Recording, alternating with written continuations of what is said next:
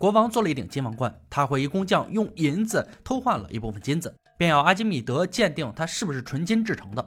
但是不能损坏王冠。阿基米德捧着这顶王冠，苦苦思索，可是仍然不得要领。有一天，阿基米德去浴室洗澡，他跨入浴桶，随着身子嵌入浴桶，一部分水就从桶边溢出。阿基米德看到这个现象，头脑中像闪过一道闪电，瞬间找到了办法。阿基米德拿了与王冠重量相等的金块，放入盛满水的容器里，测出排水的水量，再把王冠放入盛满水的容器里，看看排出的水量是否一样，问题就解决了。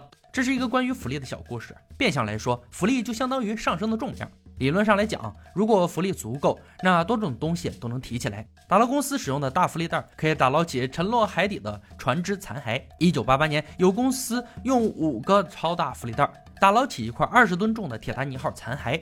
抛弃这个真实发生的事件，还有一个有意思的故事。一九四零年，唐老鸭和他的侄儿想出用乒乓球进行水底打捞的可笑点子。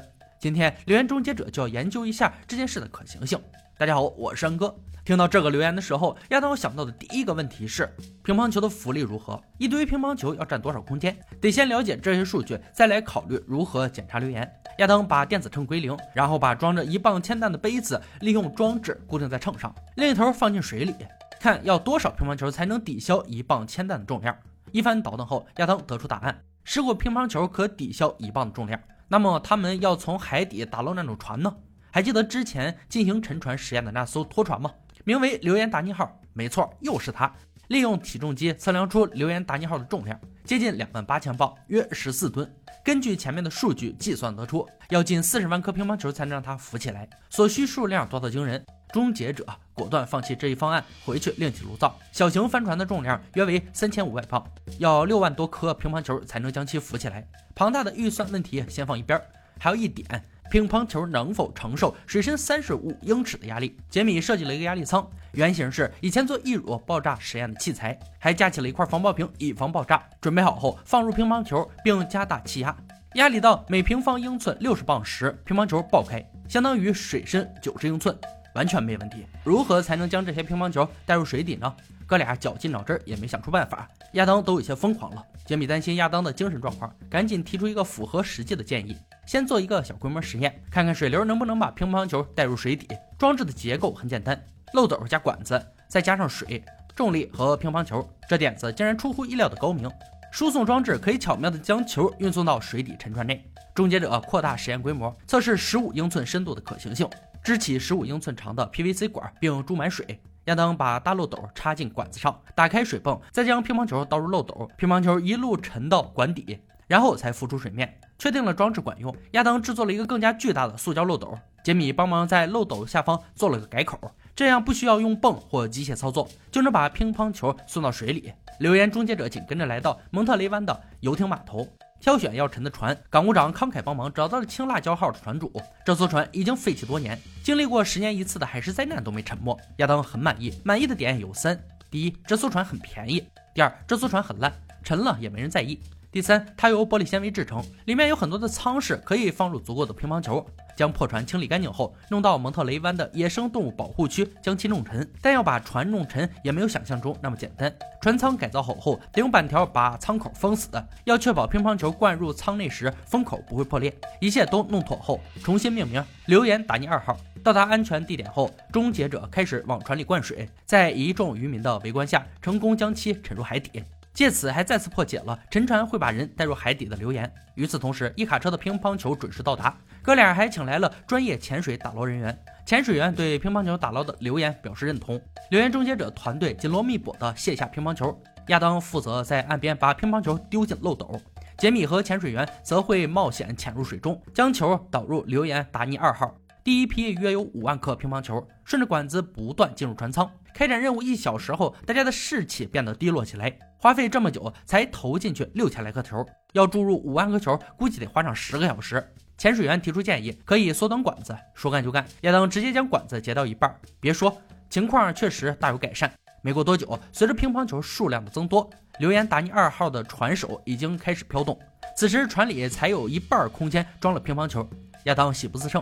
终于看到曙光了，打捞任务即将进入关键阶段。突然间，有几百颗球从水底浮了上来，这什么情况？难道几个小时功夫白费了吗？果然，留言达尼二号顶部有扇窗破裂了。制作小组马上做出一个新的舱口盖，交给潜水员下去堵住窗口，乒乓球继续输送。不久后，已经有两万六千颗乒乓球进入舱内。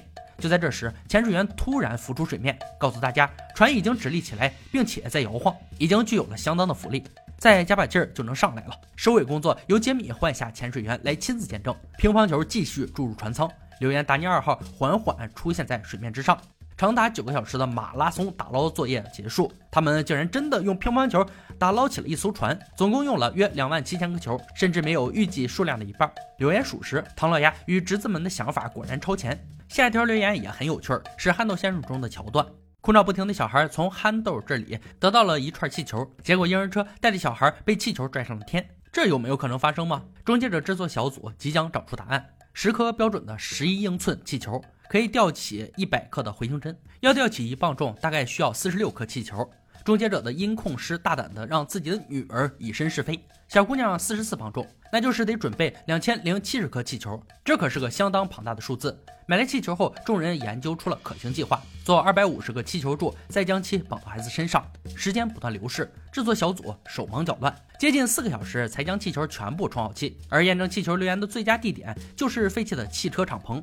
当然，我们不可能真的让音控师的女儿亲自上场。制作小组老早准备好了替身，体重与女孩一样的沙包娃娃，用坚固的锁环把娃娃吊在下方，却根本没有吊起来的迹象。一千九百颗气球只能抵消娃娃一半重量，重力击溃了他们的估算。女孩依旧在耐心地等待着实验成功，但留给制作小组的时间可不多了。每过一分钟，已经充好的气球就会泄出一些氦气，因此失去一些浮力。要将马力开到最大来补充剩余的气球了。其实到这里，留言已经破解，憨豆给小孩的那一小串气球根本不可能将婴儿车带着孩子一起飘走。之所以继续做下去，一是制作小组不甘心白费时间，二是不能让音控师女儿白等，三是如果知道他们半途而废，那杰米和亚当指定会大肆嘲讽这件事，估计能让人唠叨一辈子。在众人的手指都已经快要肿起来的时候，他们终于充好了三千颗气球。比原定计划还多出一千颗。然而，沙包娃娃再次揭露了残忍的事实：差七磅才能飘起来，还要再充五百颗气球。事已至此，干吧！足够的气球能够吊起沙包娃娃后，因控师女儿期盼已久的时刻终于到来。抓好安全绳，坐在特制的安全椅上，女孩终于被气球吊着飘了起来。这件事能让她和小伙伴吹一辈子。柳岩破解，但制作小组很开心，他们获得了一个天真女孩最真实的笑容。接下来就是搞破坏的时候了。这可比充气儿要过瘾太多了。本期柳岩终结者用亲身实验证明了，足够数量的乒乓球的确能够打捞沉船。憨豆用一串气球吊起婴儿车不切实际，不过要多准备一些，还是能够以量取胜的。今天的留言挑战到这里就落下帷幕了。小伙伴们如果有听过有趣且可信的留言，欢迎在评论区留言讨论。欢迎大家关注安哥，我们下期再见。